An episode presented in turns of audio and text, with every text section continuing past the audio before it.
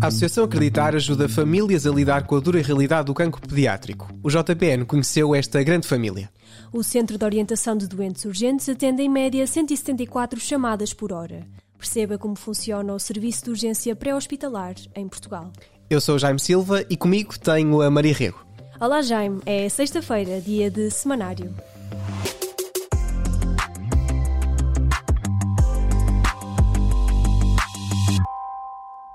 Mais uma vez, olá Jaime. Olá. Antes de irmos aos temas em destaque aqui no semanário do JPN, vamos ouvir o som que marcou esta semana. Diogo é campeão do mundo! Diogo é campeão do mundo! Diogo Matos Ribeiro! Que dia fabuloso! É verdade, tem apenas 19 anos, conseguiu o melhor resultado de sempre da natação portuguesa, mas tudo poderia ter ido por água abaixo quando teve um acidente de moto aos 16 anos que o colocou numa cama de hospital. Mas o nadador do Benfica não é a única história de superação que vamos falar hoje. Temos em estúdio a Lara Castro. Olá Lara, bem-vinda. Olá, viva! Que nos vem falar um pouco sobre a Associação Acreditar, um trabalho que esteve em destaque esta semana no JPN. É verdade, esta semana, por causa do Dia Internacional da Criança com Cancro, que se celebrou na quinta-feira, nós fomos à Associação Acreditar. A Acreditar é uma associação que acompanha crianças e jovens até aos 25 anos em todas as fases da doença oncológica. Ela tem casa no Porto, em Coimbra, em Lisboa. E só para vocês terem uma noção, em 2023 a Acreditar acompanhou cerca de 711 famílias nas cidades onde está. E tem vários apoios, tanto ah, a nível judicial até eles têm lutado por alguns direitos, mas isso é algo para ouvir e ver no, no site da JPN. Olha, e para ti, qual é que foi assim o som que marcou esta reportagem ou que te ficou? A voz do som é a voz de Arina Valá. E a Arina é mãe, é mãe de uma criança com cancro que tem 6 anos.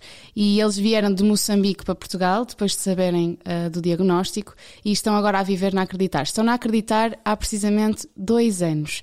Entretanto, o filho mais velho da Arina conseguiu fazer um transplante ao irmão, e ela no som diz que teve muita sorte, mas acho que mais do que vos dizer, acho que podemos ouvir. Meu filho mais velho, que tem 11 anos, foi o dador de transplante para o mais novo. Então tivemos de vir todos. Nós tivemos a sorte de vir, vim eu, veio, veio o pai dos meninos e veio, veio os meninos. Todas as famílias têm a mesma sorte que eu. Acabam por deixar uh, o seu esposo, os seus filhos para trás para poderem vir para cá. Eu tive uma sorte diferente. Estamos cá todos. Faltam-nos algumas peças, que são mãe, irmãs, primos, mas o essencial, estamos cá todos na acreditar. Obrigado, Lara. Como acabámos de ouvir, a Associação Acreditar é uma bênção para as famílias que enfrentam o cancro pediátrico. É o título da reportagem da Lara Castro e da Beatriz Magalhães para ler e ouvir na íntegra no site do JPN, em jpn.up.pt. A saúde mental é cada vez um tema mais importante nas nossas vidas uh, e, tal como a Associação Acreditar ajuda pessoas nesta temática, existem outros serviços que, a que podemos recorrer. O Centro de Orientação de Doentes Urgentes, mais conhecido como o CODU, uh, que consegue, através de uma chamada, oferecer-nos um serviço, quer de urgência psicológica, quer psiquiátrica, para além de muitas outras valências. Mas, para compreender isto melhor, temos aqui a Leonor Couto, connosco em estúdio. Olá, Leonor. Alô, alô, obrigada. Uh, que fez um trabalho, uh, nomeadamente acerca do INEM, esta semana no JPN. Sim, esta semana hum, tivemos o privilégio de conhecer o trabalho dos profissionais do CODU nas instalações do Porto. Para além do Porto, o CODU tem centros também em Coimbra, Lisboa e Faro. E, no facto, e, e na verdade aquilo que nós fomos fazer foi perceber todo o background, que é desconhecido, de, destes profissionais, desde o atendimento à chamada até à saída da ambulância. E depois acompanhamos também uma equipa de emergência hospitalar numa das carrinhas do INEM, uh, onde percebemos tudo o que é feito dentro da carrinha, desde, desde a saída Uh, o percurso que é feito e o que é que eles fazem durante esse percurso até chegarem à ajuda, a quem precisa de ajuda, e depois o que é que fazem quando encontram a vítima e o percurso que é feito até ao hospital, que, que nem sempre é fácil. Uh, tens algum dado assim que nos consigas dizer mais ou menos de chamadas que são feitas, por exemplo, para o CODU? Quantas vezes é que as pessoas Há um número, esse número é por, por hora são mais ou menos atendidas 174 chamadas no centro do Porto, é um número grande e dá para percebermos que De facto, e foi o que eu senti, é que os telefones não param de tocar. E há muitas chamadas a serem atendidas e há muitas pessoas a, a, a necessitarem de ajuda. Mas existe, por exemplo, um número limite de chamadas, por exemplo, quando nós estamos aqui na, na Zona Norte,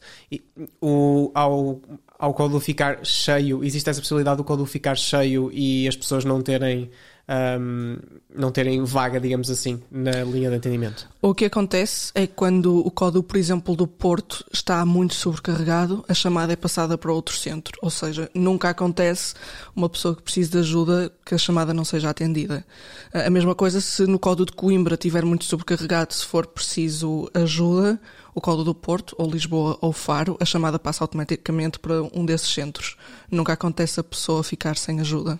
Leonor, e quem ajuda estes profissionais que passam os dias a ajudar? Pois, verdade, eles passam, eh, ajudam tanto os outros e depois há essa questão, e quem é que os ajuda a eles?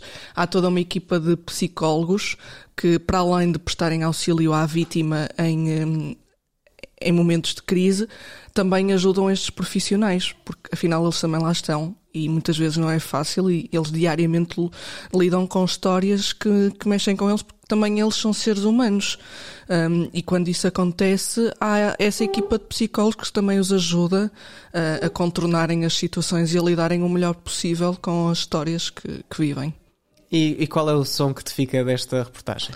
É sem dúvida o som dos telefones a tocar e a voz dos, dos técnicos a atenderem a chamada. Agência Médica, bom dia. Fala Ana. Em que posso ajudar?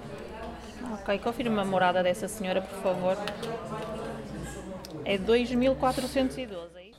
Para além destes temas, estiveram em destaque no JPN a entrevista ao sociólogo e professor da Universidade de Princeton, Matthew Desmond, que falou sobre a pobreza dos Estados Unidos e a lista de candidatos dos partidos com assento parlamentar pelo Círculo do Porto também. Podes ver estes e outros trabalhos no site do JPN, jpn.up.pt e acompanhar as nossas redes sociais, quer no Instagram, jornalismo Portonet, tudo junto, e Twitter, jpn underscore flash.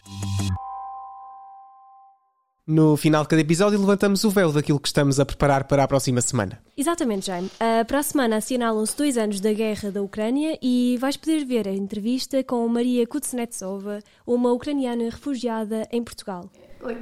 A informação sobre a guerra já não agita as notícias. As pessoas começaram a tolerar o facto de continuarem a matar ucranianos. Uh, Por exemplo, esta noite houve um bombardeamento na minha cidade, Nipra, e eu não vi nada sobre isso nas notícias. Foi um grande bombardeamento a infraestruturas públicas na minha cidade. Ninguém fala sobre isso porque começou a ser normal ouvir falar da guerra nas notícias. Mas é assustador. Eu não quero que isto seja normal. Não é normal alguém bombardear um país na Europa. Conversámos também com Inês Barros, que aos 22 anos é a primeira portuguesa a representar Portugal nos Jogos Olímpicos de Tiro. Eu, no momento em que eu soube que, que já tinha conseguido a cota, foi por um bocadinho que eu não comecei a chorar a berreio. Porque ainda estava em competição, ainda estava na final, ainda faltavam 20 pratos, ou seja, ainda tinha muito para me concentrar, ainda tinha muito pela frente. Ou seja, eu aproveitei esse momento para porque nós nas finais também podemos ir buscar os nossos cartuchos que não estão connosco ou ir beber água. Eu aproveitei esse momento para fazer isso, para também relaxar e voltar a entrar no foco. E depois é que voltei à, à final. Mas depois, quando a final acabou, foi mesmo bem rainho. Para a semana, a Lara Castro e a Luísa Capucho fazem-te companhia num novo episódio do Semanário. É isso mesmo, e até lá podes acompanhar os trabalhos do JPN no site jpn.p.pt e nas nossas redes sociais, Instagram e Twitter. Nós dizemos adeus, para já, voltamos num próximo episódio. É isso, até para a semana.